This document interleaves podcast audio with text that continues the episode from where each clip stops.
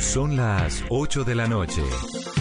Aquí comienza Mesa Blue con Vanessa de la Torre. Muy buenas noches y bienvenidos a Mesa Blue. La polémica del momento, y vaya uno a saber durante cuánto tiempo más, va por cuenta de un secreto guardado durante 23 años por parte de la vicepresidenta de la República, Marta Lucía Ramírez. El secreto fue publicado por Gonzalo Guillén y por Julián Martínez, periodistas de la nueva prensa. Y hoy lo amplía aún más el periodista Gerardo Reyes de la cadena Univisión. La historia dice que Bernardo Ramírez, que tiene 58 años y que es el hermano del de la vicepresidenta Marta Lucía Ramírez, fue arrestado en 1997 y condenado en Estados Unidos a cuatro años y nueve meses de prisión por un episodio de tráfico de heroína y que se pagó una fianza supuestamente de 150 mil dólares, que en ese momento era mucha plata y hoy en día, pues imagínense, hoy en día vienen siendo casi 500 millones de pesos, eh, de parte de la vicepresidenta y de su esposo Álvaro Rincón. Esa es la historia. El gran interrogante es por qué nadie supo nada de esto durante dos décadas. Lo cierto es que Marta Lucía Ramírez ha tenido una carrera ascendente, es la primera mujer que llega a la vicepresidencia de Colombia, ha sido ministra, la primera mujer ministra de Defensa, la primera eh, vicepresidenta, fue candidata a la presidencia, fue además ministra de Comercio Exterior, ha tenido una carrera realmente muy importante en la vida política. Y esta pregunta grandísima que nos hacemos todos, ¿por qué no lo sabíamos? Si finalmente el cuento no es de ella, el cuento es de su hermano, y pues uno no tiene por qué responder por lo que haga el hermano, es cierto, pero de todas formas estamos hablando de un episodio de tráfico de heroína hace 20 años que es supremamente delicado y que el país no sabía y que los votantes de Marta Lucía Ramírez tampoco sabían. Los que sí sabían aparentemente han sido todos los jefes o las personas que han trabajado políticamente con ella de forma muy directa, Carolina. Vanessa, y frente a este escándalo, hoy habló la vicepresidenta Marta Lucía Ramírez en un foro sobre transparencia pública y ha dicho que fue una situación personal muy dolorosa, pero que pese a eso ella tiene toda la autoridad moral para atacar el narcotráfico. Además dijo que conoce cuánto sufren las familias colombianas por cuenta del narcotráfico, además que muchas familias se destruyeron porque sus hijos se volvieron adictos. Mencionó que en su momento cuando ella era amiga del expresidente Ernesto Samper, lo había inclusive acompañado en algunos momentos en su trabajo político y cuando surgió toda la información de su campaña, pues ella qué hizo, tomar distancia de él y expresó públicamente su lucha en contra del narcotráfico en la política. Lo hizo antes de ese episodio y lo ha hecho siempre, es lo que ha dicho hoy Vanessa, la vicepresidenta Marta Lucía Ramírez, en medio de esta polémica y esta controversia por el escándalo que involucra a su hermano Bernardo Ramírez. Camilo Gómez fue fórmula vicepresidencial de Marta Lucía Ramírez durante la campaña del 2014. Es el director de la Agencia de la Defensa Jurídica del Estado, fue comisionado de paz en el gobierno de Andrés Pastrana, en esos años en que eran todos muy amigos y en el que no sabemos si ya había o no había ocurrido este episodio. Doctor Gómez, bienvenido a Mesa Blue. Muy buenas noches. ¿Usted sabía? Sí, claro, desde hace muchos años yo tuve conocimiento de ese grave y gran infortunio para la familia de la vicepresidente. Acuérdese, Vanessa, que yo estuve con el presidente Pastrana desde el principio del gobierno y fui compañero de gabinete de Marta Lucía en ese momento. Eran ministros al mismo tiempo los dos. Yo era secretario privado y luego comisionado de paz y ella era ministra de Comercio Exterior. Ya habían sucedido los hechos eh, ella se lo informó, tal como el presidente Pastrana lo indicó en su cuenta de Twitter, eh, se lo informó y obviamente como en Colombia no existen los delitos de sangre, pues eh, la nombró ministra de todas maneras. Pero esto ocurrió cuando ella ya era ministra de Comercio o antes de que fuera ministra de Comercio. No, tal como lo explicó ella en su comunicado de ayer, esto ocurrió eh, antes de que fuera ministra de Comercio. Le contó al presidente, eso sí, lo sucedido. Le contó al presidente y ahí siguió su carrera. Sí, ella, los hechos sucedieron antes de, de, todo. Y ella, pues a continuación le, le, fue ministra, después fue ministra de Defensa también. Sí, claro. Es decir, ha tenido toda una carrera porque pues eh, por el hecho del hermano no se puede descalificar la dedicación y el trabajo que Marta Lucía ha tenido por el país. No, no, estamos de acuerdo. En eso estamos de acuerdo. Y uno, pues, cada quien es. Sí, cada quien es independiente de lo que haga o deje de hacer sus hermanos. Pero ¿por qué guardar un secreto de esas dimensiones durante dos décadas? ¿No era más fácil decir en algún momento, miren, por lo menos digamos ahora en la última campaña cuando eh, a la vicepresidencia, decir, miren, pasó esto hace unos años y quiero contarle a la gente, eso no le deja a uno como una sensación de una persona que no está escondiendo nada, es que cargar 20 años un secreto de ese tamaño. Primero no era un secreto, ella se lo contó a las personas que consideró que se los debía contar, es su ámbito familiar, Vanessa. Es que aquí en Colombia creemos que eh, el ámbito familiar debe ser eh, infinito para unos, pero que el ámbito familiar para ciertas personas en lo público pues se restringe. Es una cosa de la intimidad de la familia muy dolorosa. Imagínense pues Marta Lucía haciendo una rueda de prensa eh, para informar con, frente a los papás, frente a los hermanos, los uh, sobrinos, en fin. Me parece que eh, le contó a todos los que ella consideró que debía contarles, no solo a los expresidentes, mucha más gente sabía, no eran los únicos. Ese no era un hecho secreto ni oculto para nada, más, los récords en Estados Unidos son públicos, son conocidos, cualquier persona puede acceder a ellos desde cualquier parte del mundo hoy por Internet. Eso no es un gran descubrimiento, aquí no ve nada escondido. Y Marta Lucía, eso sí me consta personalmente y lo puedo afirmar siempre, ha sido una persona honesta y transparente. Eso es como don't ask, don't tell. Bill Clinton no me pregunte y no contesto, ¿no? Digamos, no es necesariamente una mentira, pero es esconder una verdad. No, Vanessa, repito, no la escondió. A muchas personas no las contó con toda la transparencia. Eh, a la gente que ella consideró o que su familia consideró, pero el drama de una familia en eso yo creo que es lo primero que se tiene que respetar, es la dignidad de una familia que sufre como muchísimas otras en Colombia, no solo el caso de Marta Lucía Ramírez, hay muchas familias en Colombia que han sufrido hechos parecidos, unos en la vida pública, otros en la vida eh, que no es eh, pública, pero eh, hay millones de personas en Colombia que han tenido un pariente en un problema de corrupción o del narcotráfico y por eso no se puede condenar a, a, la, familia. Uno escoge eh, los amigos, pero la familia no y el hermano lo que ella hizo es lo que haría cualquier buen hermano, apoyar a la persona que está en problemas.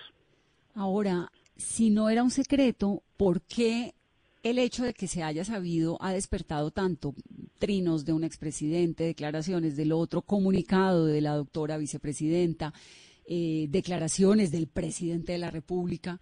Si era algo como tan usual como usted me está diciendo, ¿por qué despertó tanta polémica? Pues eso es una pregunta que no me corresponde a mí descubrir, pero descubrir 23 años después de una información pública un periodista, pues no es una, para mi gusto no es una novedad gigante, pero bueno, hay personas que la conocían y creo que aquí hay una gran carga política que no se puede desconocer. Mm, ha habido un proceso sistemático de ataques a la vicepresidente y al gobierno que no se ven desordenados y me parece que eso también en un momento de pandemia no no es lo lógico, pero está sucediendo. No, no creo que sea un hecho aislado ni un gran descubrimiento después de 23 años. Muchas personas lo conocían, pero lo volvieron un hecho de controversia política. Y me parece que uno en la política, Vanessa, no debería mezclar las cosas personales. Eso no, no es tan bueno. ¿Quién más sabía? Pues eso sí, me perdonarán, pero cuando a uno un amigo le cuenta una historia, se la cuenta uno para que uno la guarde en eh, el sigilo que tenemos los amigos o por lo menos los buenos amigos. Sé que ella se lo ha contado a otras personas, pero no me corresponde a mí ni mucho menos eh, hacer una lista de quienes sabían. Sé que son muchos y sé que además ese es un récord público.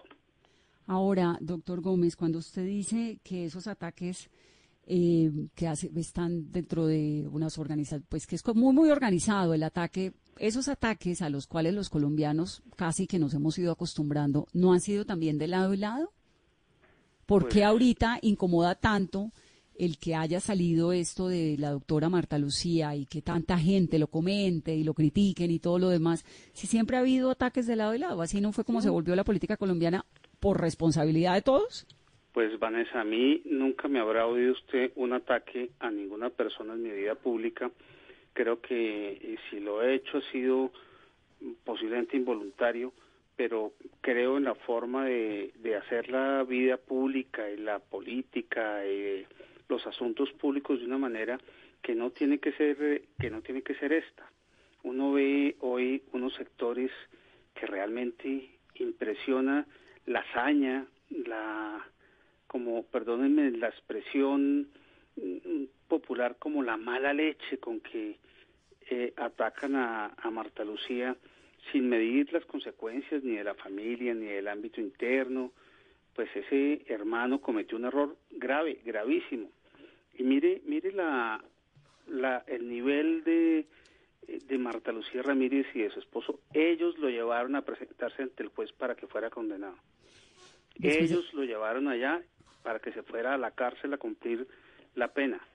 Me parece que eso habla muy bien de ellos. No, es que yo creo que sobre la, el comportamiento y, la actitud, digamos, de la doctora Marta Lucía Ramírez en su carrera política, en su carrera pública, pues no hay, no hay mayores críticas. Esto, por eso es tan sorpresivo esto, ¿me entiende? Porque ella ha sido muy contundente en sus declaraciones contra el narcotráfico, ha sido muy radical, casi que cero permisiva con esto. Entonces uno dice, es, es, es muy paradójico lo que ha pasado, es muy, deja un, es muy desconcertante, esa es la palabra, muy desconcertante que haya como una historia guardada de dos décadas de ese tamaño, ¿no? De acuerdo, no hay delitos de sangre en Colombia, pero hay una circunstancia que bien pudo haberse sabido, no había, no era, no había que ocultarlo, porque evidentemente se ocultó. Pero Vanessa, perdón que, que la contradiga en ese aspecto, pero a mi juicio no lo ocultó, que el hecho de que la prensa no lo supiera o no lo hubiera contado antes, si lo sabía, pues es que eso no significa que sea oculto. Uno, una persona que tiene eh, X problema familiar, no sale a contarlo porque sí, es, un, es el ámbito íntimo, el ámbito de, de la familia y seguramente si alguien se lo hubiera preguntado en cualquier momento de su vida pública, pues se lo hubieran, ella lo hubiera contestado de la misma manera. Mm, ha dolido mucho la forma de los ataques de, de algunas personas, pero ha sido también, creo yo, muy gratificante ver cómo muchísimas personas del común, ciudadanos, colombianos, mujeres que han sufrido eso, le han escrito unos mensajes lindísimos, cómo ha habido una solidaridad de todos los partidos políticos, menos algunos de la extrema izquierda. Y, me parece que eso también es gratificante, ver cómo en Colombia se entiende que esta es una tragedia familiar que ojalá nadie viviera, pero que le ha tocado vivirla a tantos colombianos. Ahora, ¿usted cree que si los votantes de Marta Lucía Ramírez en el 2014, en el año anterior, hubieran sabido de este episodio, eso había cambiado en algo su decisión? No, porque no es Marta Lucía Ramírez quien cometió el hecho.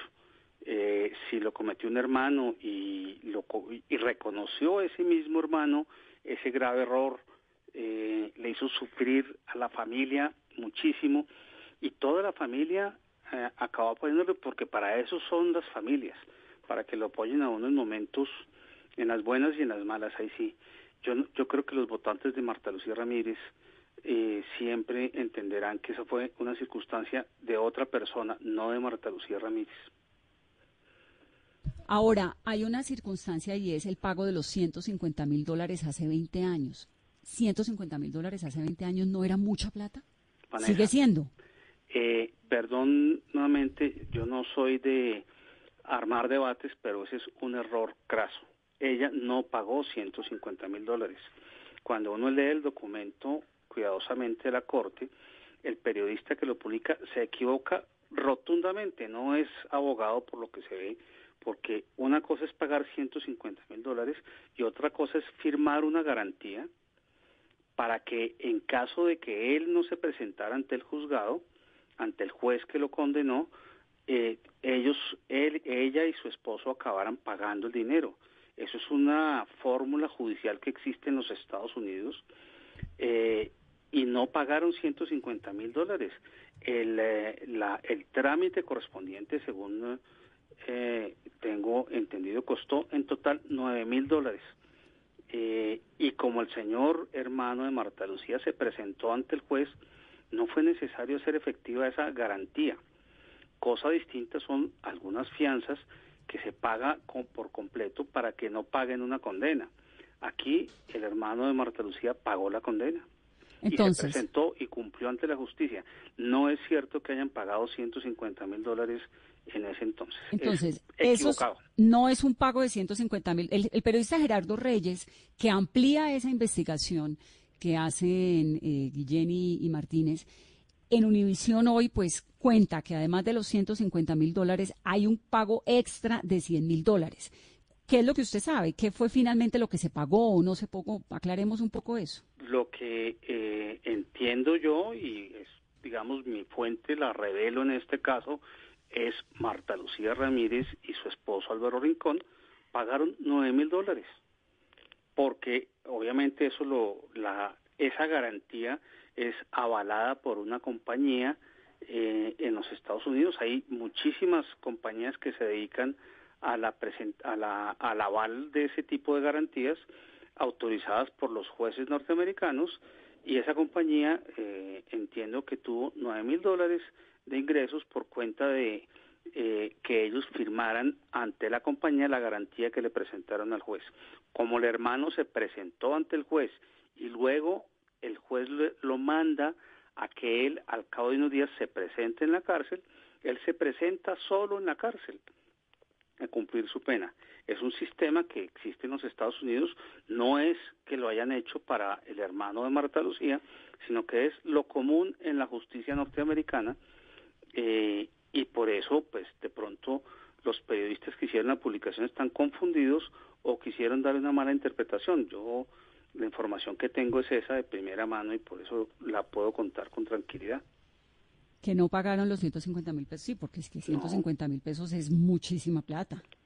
ahora y hace 20 años. Ahora y hace 20 años. Y, dentro de 10. Y, y, ellos estaban ah, en Estados Unidos coincidencialmente en, una eh, estudiando o algo así y, y no es eh, un hecho desconocido que fueron los que llegaron a ayudarle. Pero al mismo tiempo que fueron a ayudarle con la garantía, le exigieron que respondiera por su grave error. Yo le agradezco mucho, doctor Camilo Gómez, que nos conteste esta entrevista a usted y que nos ayude a entender esta situación, porque obviamente Marta Lucía Ramírez es una mujer que ha llegado muy lejos en la política colombiana y que tiene un montón de gente que la ha apoyado, que la ha respaldado y que la ha reconocido durante tantos años. Gente que no necesariamente es importante o pues no es, digamos, políticamente importante, sino votantes que en ese momento están diciendo, ¿cómo así? ¿En qué momento pasó esto? Ahí queda una sensación de desilusión ante una persona que ha parecido inmaculada hasta ahorita porque así usted diga que no, pues la verdad es que, es imposible quitar el, sabor de 20 años de un secreto guardado. ¿Qué le contesta a toda esa gente que siente desilusión ahora? No sé eh, quiénes sean realmente los que estén sintiendo esa desilusión al ver que una hermana se dedica a apoyar a su hermano que comete un grave error. Me parece que es un ejemplo primero de apoyo en la familia, es un ejemplo de lo que los hermanos hacen cuando algún hermano comete un error grave, reprochable desde todos los puntos de vista. Lo segundo es que estos votantes saben que Marta Lucía Ramírez es una mujer íntegra, que es una mujer trabajadora como pocas, que se la ha jugado por este país desde todas sus posiciones y eso no ha cambiado. Lo ha hecho después de los sucesos del hermano y espero que lo pueda seguir haciendo por este país. A esos votantes que en el 2014 también votaron por mí cuando la acompañé en la fórmula de la vicepresidencia, les reitero que el cariño de ella por Colombia no se ha acabado y que este episodio no fue secreto ni escondido, simplemente corresponde al ámbito familiar y se los contó a todas las personas, a muchas personas que ella consideró que se lo debía contar como un problema de la familia y también humanamente, Vanessa, tengo que decir, debe ser muy difícil, debe sentir la familia vergüenza. Contar eso y volverlo público, eh, pensando en los papás ya mayores, también había que tenerlo en cuenta. Es decir, se lo contó a quien tenía que contarlo, no lo ocultó, era, son registros públicos en los Estados Unidos y está poniendo la cara además desde el primer momento en que esto sucedió, contando los hechos y explicándolos con perfecta claridad.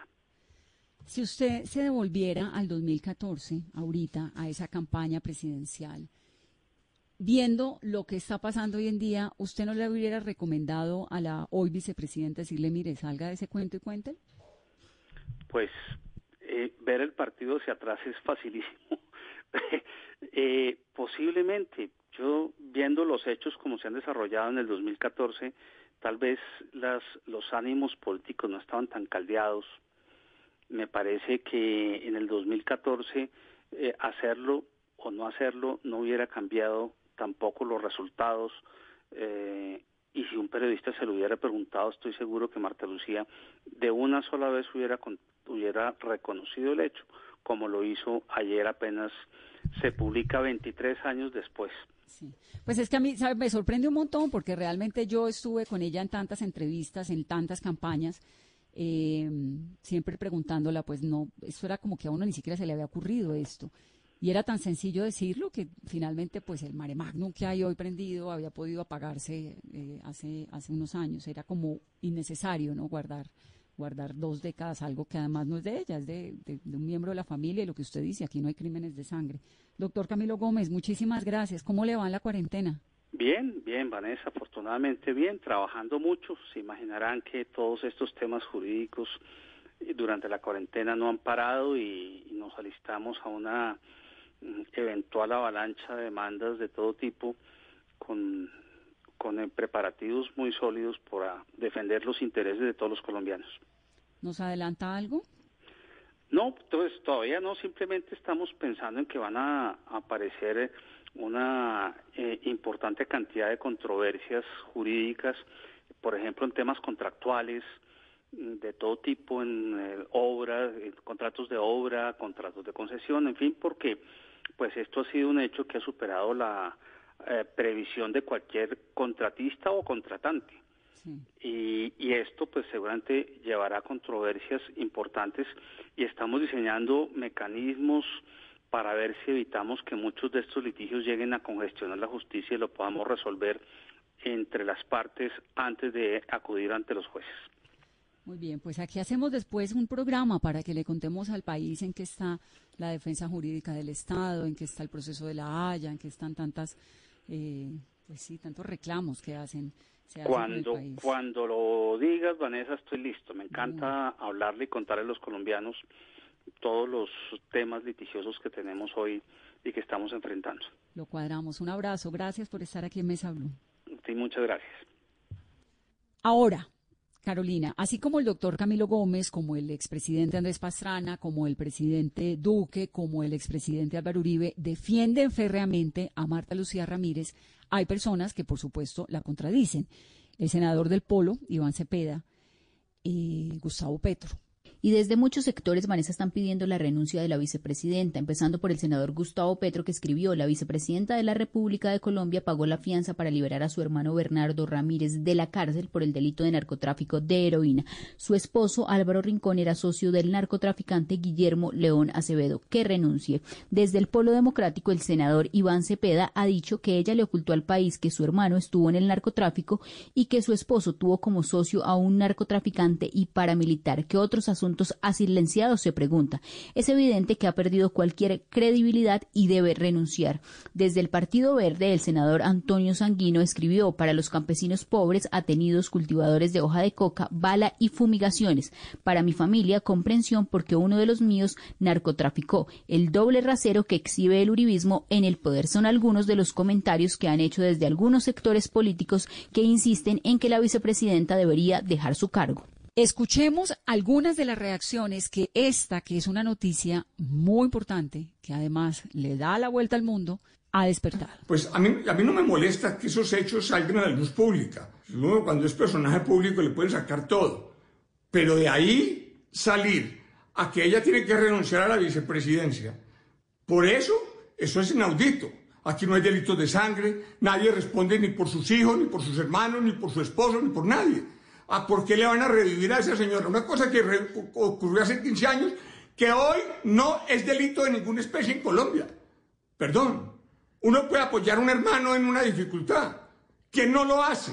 ¿Qué delito hay en eso? La señora vicepresidenta tiene el derecho y la obligación de dar todas las explicaciones sobre este episodio. Sin embargo, me preocupa que nosotros dejemos avanzar este camino de personalizar la política. Suficiente polarización existe ya en Colombia como para que ahora le agreguemos, la personalización de la misma que lo único que hace es envilecer la política, bajarle de nivel y aumentar la confrontación, que en estos momentos de pandemia no es para nada ni para nadie conveniente. Eh, hablando ayer con la señora vicepresidenta, ella me recordó que cuando la nombré ministro ministra de Defensa, me dijo lo del caso de su hermano. Yo no le presté atención porque es un tema de delito de sangre. Y yo la nombré a ella con gran entusiasmo. Yo conocía su trayectoria. Y, y hoy lo único que tengo que decir es que ella fue gran ministra de Defensa. Vamos a hacer una pausa este viernes en Mesa Blue, pero antes, ¿cómo está la situación del coronavirus en nuestro país? Según el último informe del Instituto Nacional de Salud, al día de hoy hay 46.858 personas contagiadas, 1.545 que han fallecido. Hoy se confirmaron 1.646 casos nuevos.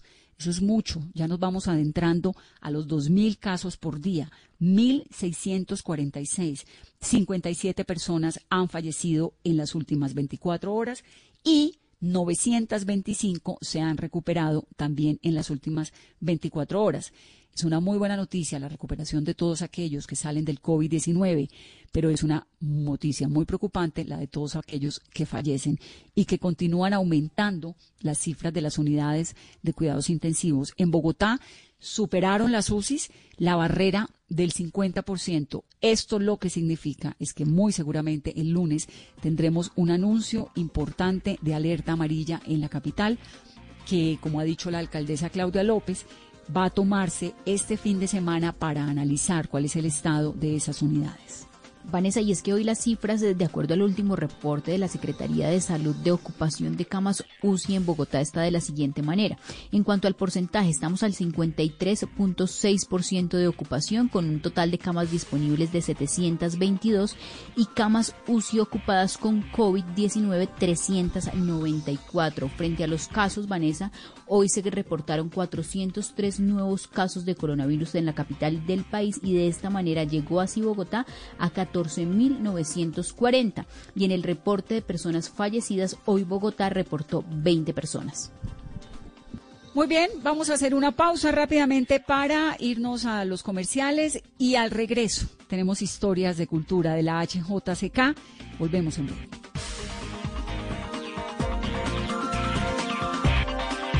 Step into the world of power, loyalty. and luck. I'm gonna make him an offer he can't refuse. With family, cannolis, and spins mean everything. Now, you wanna get mixed up in the family business. Introducing The Godfather at Choppacasino.com. Test your luck in the shadowy world of The Godfather slot. Someday, I will call upon you to do a service for me. Play The Godfather, now at Choppacasino.com. Welcome to the family. No purchase necessary. VGW Group. Void where prohibited by law. 18 plus. Terms and conditions apply. A esta hora, Volkswagen te recuerda que el esfuerzo más grande ya está hecho y te invita a tener paciencia para hacer más amable la cuarentena. Son las... En Blue Radio. 8 y 31 minutos. Y a esta hora continuamos acompañándolos como siempre aquí en Blue Radio con información muy importante para todos nuestros oyentes. Volkswagen te recuerda que el esfuerzo más grande ya está hecho y te invita a tener paciencia para hacer más amable esta cuarentena. Así que pongámosle buena energía, Permanezcamos en casa y disfrutemos de la siguiente hora en compañía de los que más queremos. Es otro mensaje de Volkswagen y continuamos con más aquí en Blue Radio, la nueva alternativa. Hacer mi posgrado en el Poli me da la libertad de manejar mi tiempo y desarrollar proyectos que van más allá de estar frente a una pantalla. Nuestros posgrados virtuales te dan la opción de aprender y hacer lo que te apasiona, porque tenemos metodologías que se adaptan a tu estilo de vida. Más de 44 mil estudiantes y egresados en esta modalidad nos hacen líderes. Inscripciones abiertas. Ingresa a poli.edu.co o llama al 302-290-7400. Somos diferentes. Somos Poli. Vigilado Min Educación.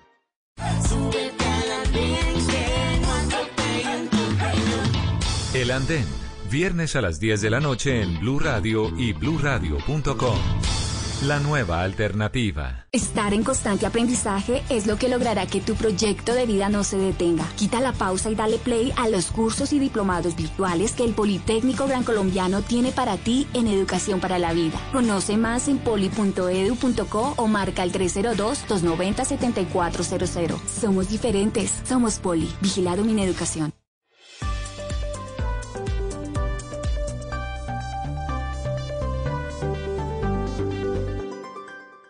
Estás escuchando Blue Radio. Aprovecha este espacio para descubrir nuevas pasiones. ¿Sabes tocar algún instrumento? ¿Te gusta pintar? ¿Cocinar? Es tiempo de cuidarnos y querernos. Banco Popular. Siempre se puede. Hoy, en 15 segundos, un millón de personas se conectaron.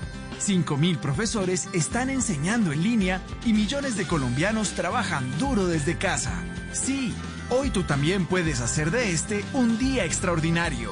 Banco Popular Hoy se puede, siempre se puede.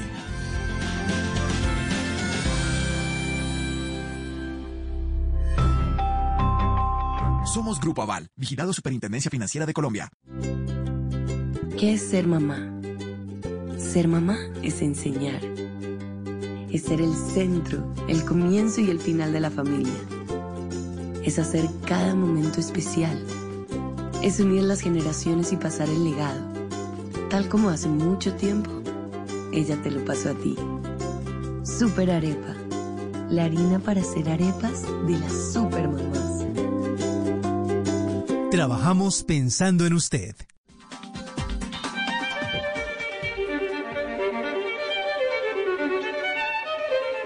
Emisora HJCK, El Mundo en Bogotá, 89.9 FM Estéreo desde 1950, una emisora para la inmensa minoría.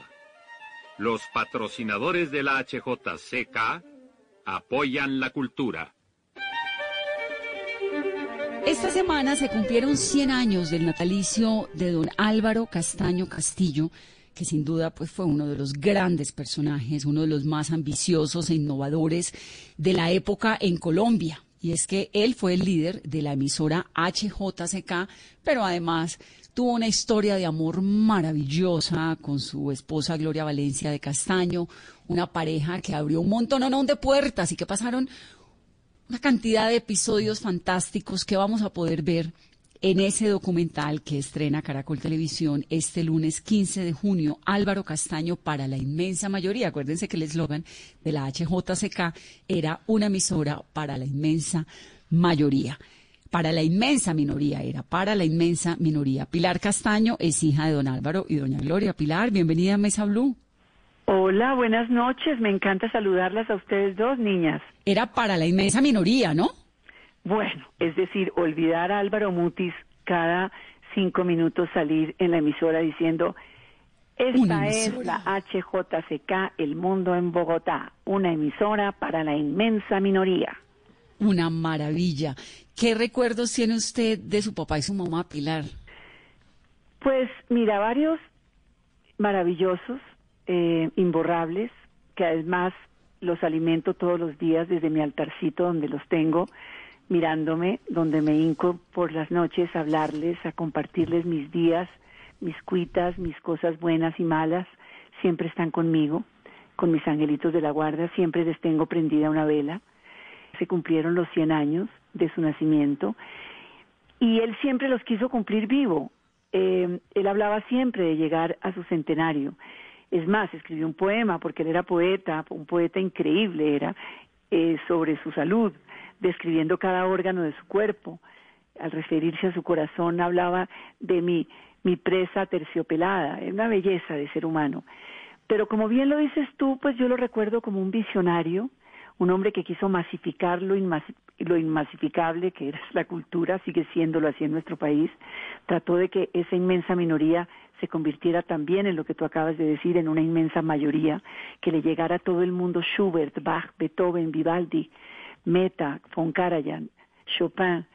Él quiso, tanto lo quiso que hizo radionovelas de las vidas de estos personajes. La emisora HJCK El Mundo en Bogotá transmite enseguida la primera presentación radial en lengua castellana de la obra El Pequeño Príncipe, del autor francés Antoine de Saint-Exupéry, una de las más notables figuras de las letras contemporáneas.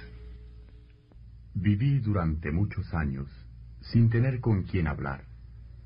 Viví solo, aun cuando tuve muchas vinculaciones con muchísima gente seria. Viví solo, sin nadie con quien hablar verdaderamente, hasta que eh, tuve un accidente en el desierto del Sahara hace seis años. Y mamá ahí, y mamá ahí, pedaleando al lado de él, maleteando de banco en banco, de, de agencia de publicidad en agencia de publicidad, tratando de conseguir pauta para una aventura quijotesca que nadie entendía, que era una emisora de unos locos, una emisora cultural. ¿Y de dónde le sale a su papá ese proyecto de la emisora cultural? ¿Por qué se le ocurre? Porque si uno dice, no, ahorita va a haber una emisora cultural a estas alturas de la vida, pues sigue siendo dificilísimo. Pero en esa época, aún más. ¿De dónde le salió a él la idea? Él siempre fue un lector, es más, se conocieron cuando mamá tenía 16 años y era secretaria de la policía. Él, eh, y él fue a buscar a la policía material para su primer libro, que fue su tesis de grado de abogado de la Nacional eh, un estudio sobre la policía que ya va como en la quinta edición.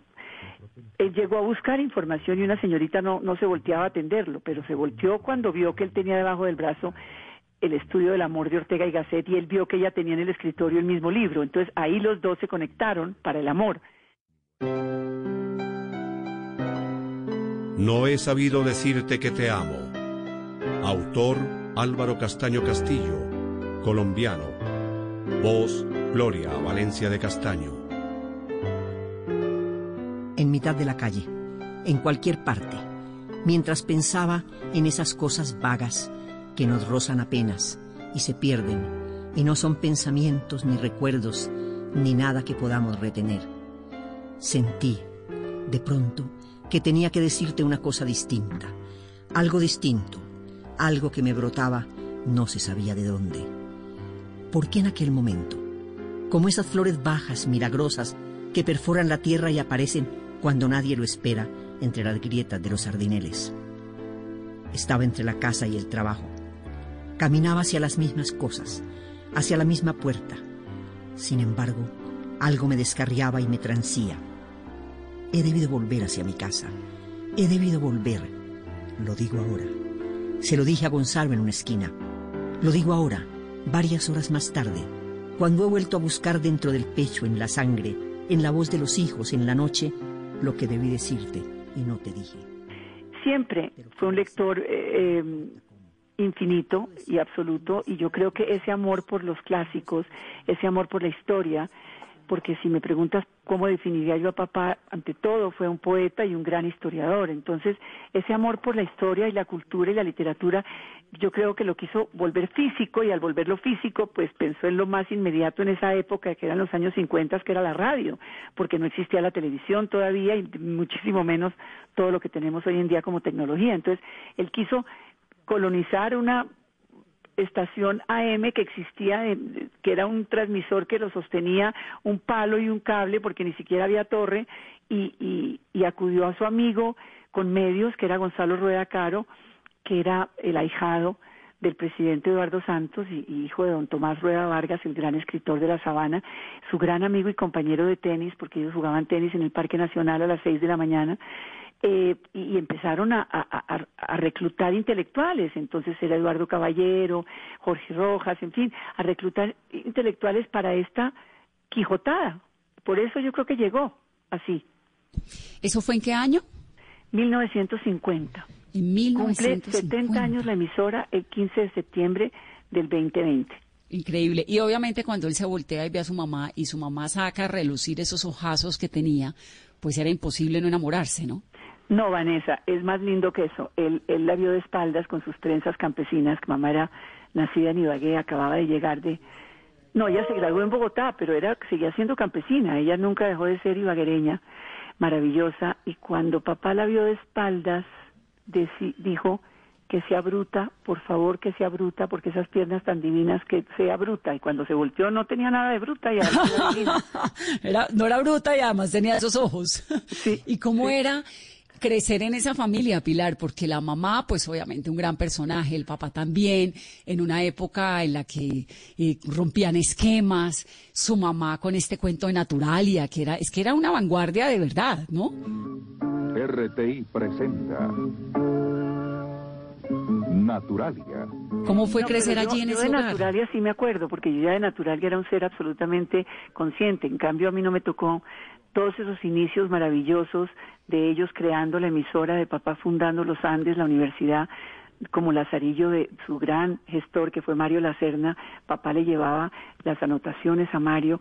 Eh, toda esa época pues no, no existía, pero sí la viví en todo lo que ellos contaban después y era era una casa llena de, de- de gente que entraba y salía, la bohemia absoluta, el bossa nova, el jazz, Sinatra sonando en la casa, era una casa con, con, pisos de madera cubiertos de pieles de vaca, eso sí me acuerdo perfecto, donde yo me sentaba a, a escuchar carcajadas y, como declamaciones y, como proyectos.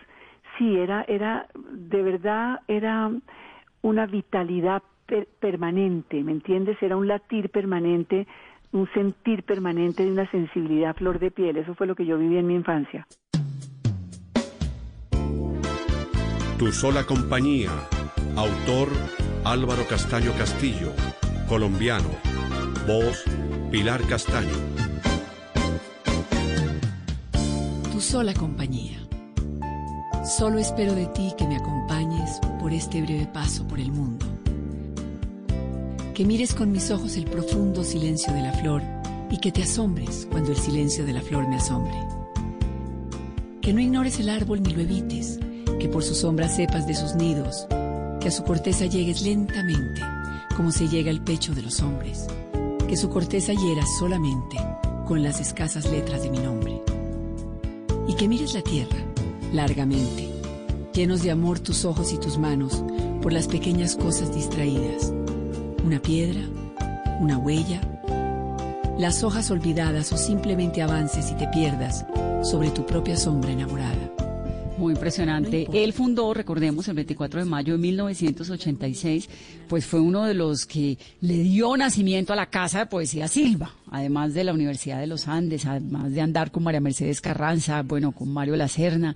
Los archivos de la HJCK son fabulosos y les voy a ir poniendo algunos pedacitos para que ustedes escuchen. Por ejemplo, este, que es el memorable de Álvaro Mutis. Emisora HJCK, El Mundo en Bogotá, 89.9 FM Estéreo. Desde 1950, una emisora para la inmensa minoría. Sin alertar a los turcos, cruzaron sus líneas y fueron a esconderse en una hondonada en espera del alba. Por desgracia para los griegos, a la mañana siguiente todo el grueso de las tropas del emir llegaba al lugar del combate. Al primer claror de la mañana, una lluvia de flechas les anunció su fin. Por la HJCK pasó también Jorge Luis Borges. Buenos Aires, y la ciudad ahora es como un plano de mis humillaciones y fracasos. Desde esa puerta he visto los ocasos y ante ese mármol he aguardado en vano. Aquí el incierto ayer y el hoy distinto me han deparado los comunes casos de toda suerte humana. Aquí mis pasos urden su incalculable laberinto. Gabriel García Márquez. Esta noche, amables radioyentes de este programa, vamos a pasearnos en el país de la onda larga por un hobby de magia y poesía con la imaginación conducida por la mano experta en sortilegios y otros devaneos de Gabriel García Márquez, Gavito para sus íntimos. Mi hobby es la superstición. ¿En qué sentido? No en el sentido corriente de evitar el paso por debajo de una escalera, temerle a un gato negro o al viernes 13. Entonces, ¿en cuál? ¿Quisiera explicármelo mejor? Sencillamente en el sentido de seguirle la corriente a los presagios. Hasta ahora, ¿qué corrientes les ha seguido a usted a sus presagios? Las pesadillas, las camisas a cuadros y al más hermoso de todos los presagios, el tren amarillo. Magnífico. ¿Y qué puede decirnos Gabo de las pesadillas? Desde cuando experimenté mi primera pesadilla a los cinco años, hasta cuando experimenté la última hace tres, tuve casi todas las noches la oportunidad de comprobar que la pesadilla es mucho más fiera de como la pintan. Pero según eso, ¿la pesadilla no es un sueño terrorífico? Depende. Hay tres clases de pesadillas. Las terroríficas, que son una clase inferior, el tipo perfecto de las pesadillas vulgares. Las absurdas, que son las más comunes.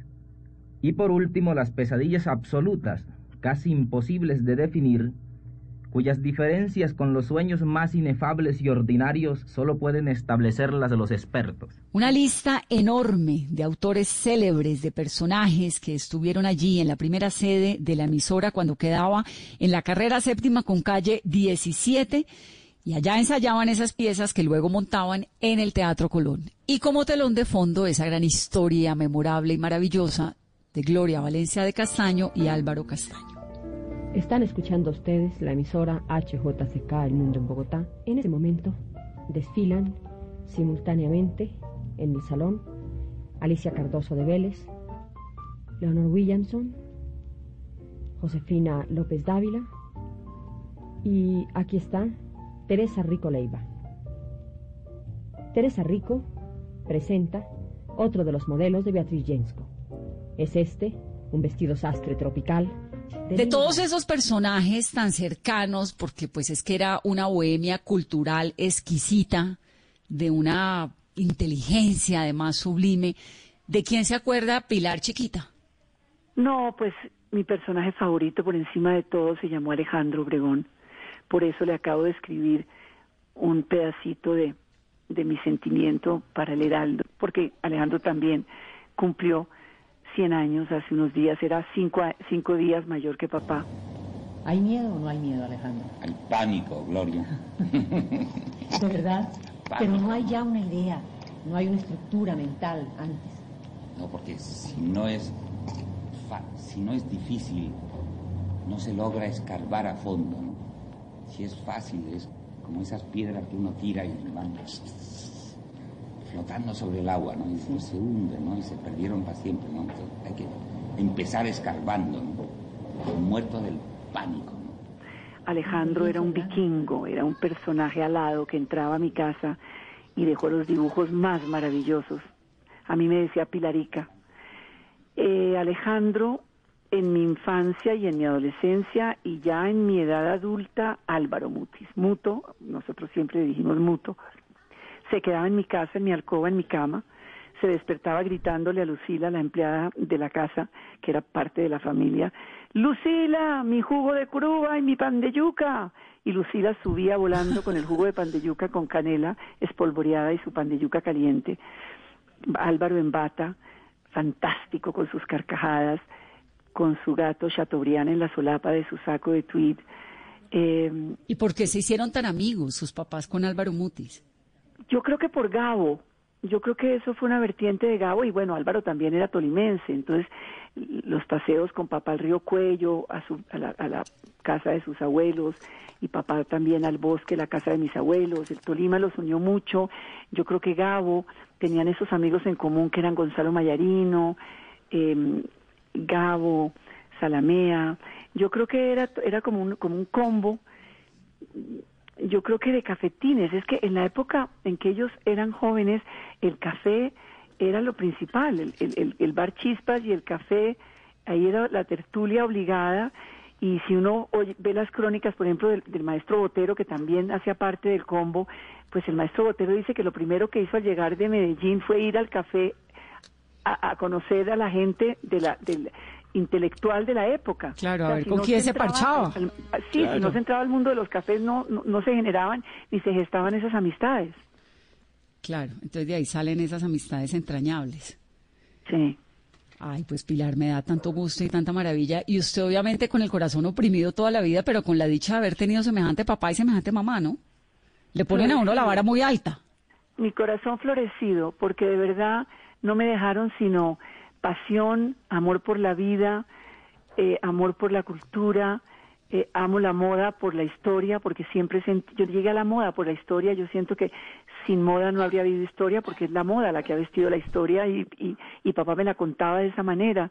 Eran noches interminables con él y viendo el estilo caminando que era mi madre. Mi mamá fue lo más chic lo más estilo que puede uno, era la epítome del estilo eh, en una mujer, era Gloria. Entonces, pues yo crecí alrededor de eso, Vanessa, y sí, me siento muy afortunada, mucho. ¿De dónde sacó su mamá ese estilo? De mi abuela, mi abuela costurera que vivió de su costura, pedaleó su máquina Singer 98 años, murió a los 104, pero ya a los 98 dejó de coser, pero pedaleó y sostuvo a sus cuatro hijos, los educó y los crió a punta de costura y vistió a mi mamá y me vistió a mí y vistió a mis hijos y alcanzó a vestir a, sus bisnietos. O sea, mi abuela cosió siempre y, y, esos vestidos que le hacía a mi mamá era alta costura y vaquereña. Claro, y de ahí es de donde sale esa pasión de la mamá y la suya por ahí derecho. ¿Y lo del Independiente Santa Fe de su papá también lo heredó o no mucho? No, pues usted no se puede imaginar. En vive el Partido Liberal y el Santa Fe. O sea, yo creo que heredé todas las banderas antes de que tuviera estrellas el Santa Fe y esas las tiene colgadas mi hijo Alejandro en su cuarto. Y aquí no se puede mencionar nada azul, nada rojo, granate. Ay, Pilar. Me encanta. Bueno, yo no la puedo despedir sin preguntarle, Pilar, algo que estoy viendo, porque como usted es una mujer que sabe un montón, si diga que aquí ya pasa que está en entrevista, que sabe muchísimo de moda, es una institución. ¿Qué opina de los tapabocas que se están haciendo ahorita que combinan con la ropa?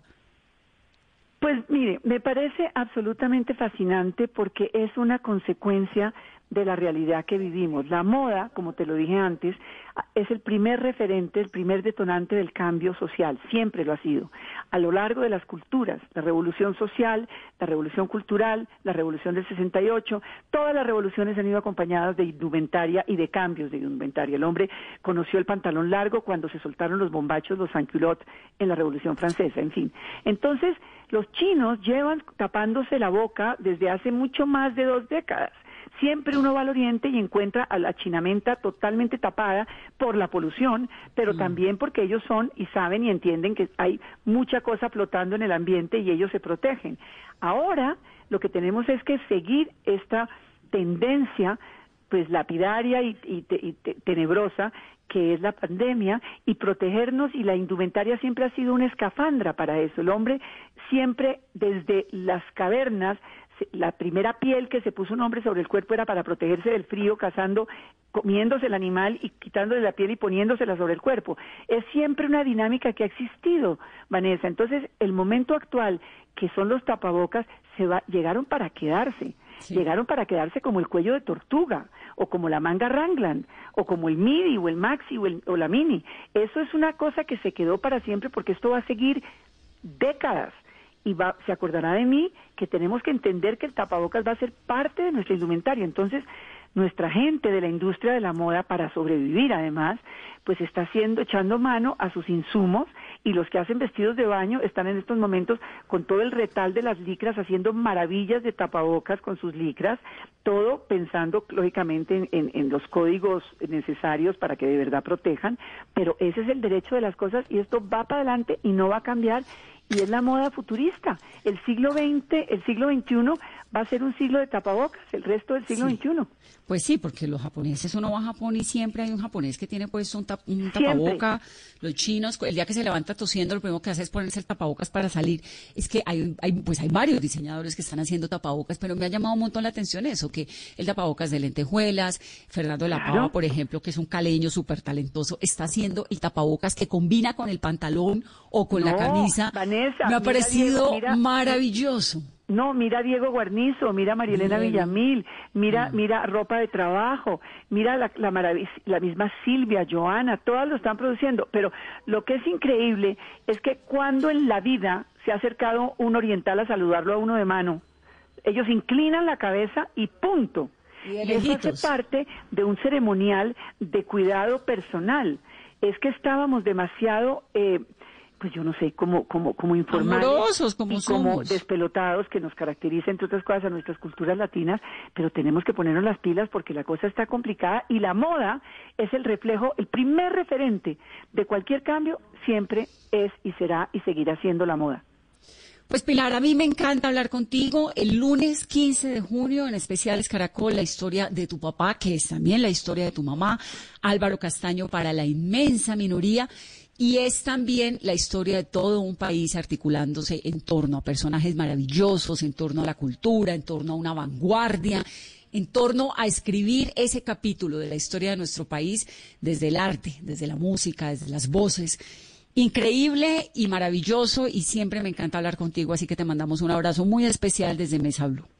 Vanessa, gracias a Caracol, gracias a Caracol por tener la HJCK Gracias a, Gonzalo Córdoba por haber ideado este documental sobre papá que le quedará a mis hijos y a mis nietos y a mis bisnietos. No tengo palabras sino de agradecimiento y los invito a todos a que nos acompañen a las 10 de la noche este lunes festivo y gracias por esta llamada tan calurosa y tan Además, yo quiero ver todos los detalles de esa historia de amor, que es lo que en realidad más me importa. El amor por sobre todo, sí señora. El amor por encima de cualquier cosa. Un abrazo, Pilar. Un beso, Vanessa, gracias. Chao. Muy bien, y así terminamos. Que tengan un puente muy, muy feliz. El domingo tenemos Mesa Blue a las 2 de la tarde y el lunes a las 8 de la noche. Feliz descanso de puente.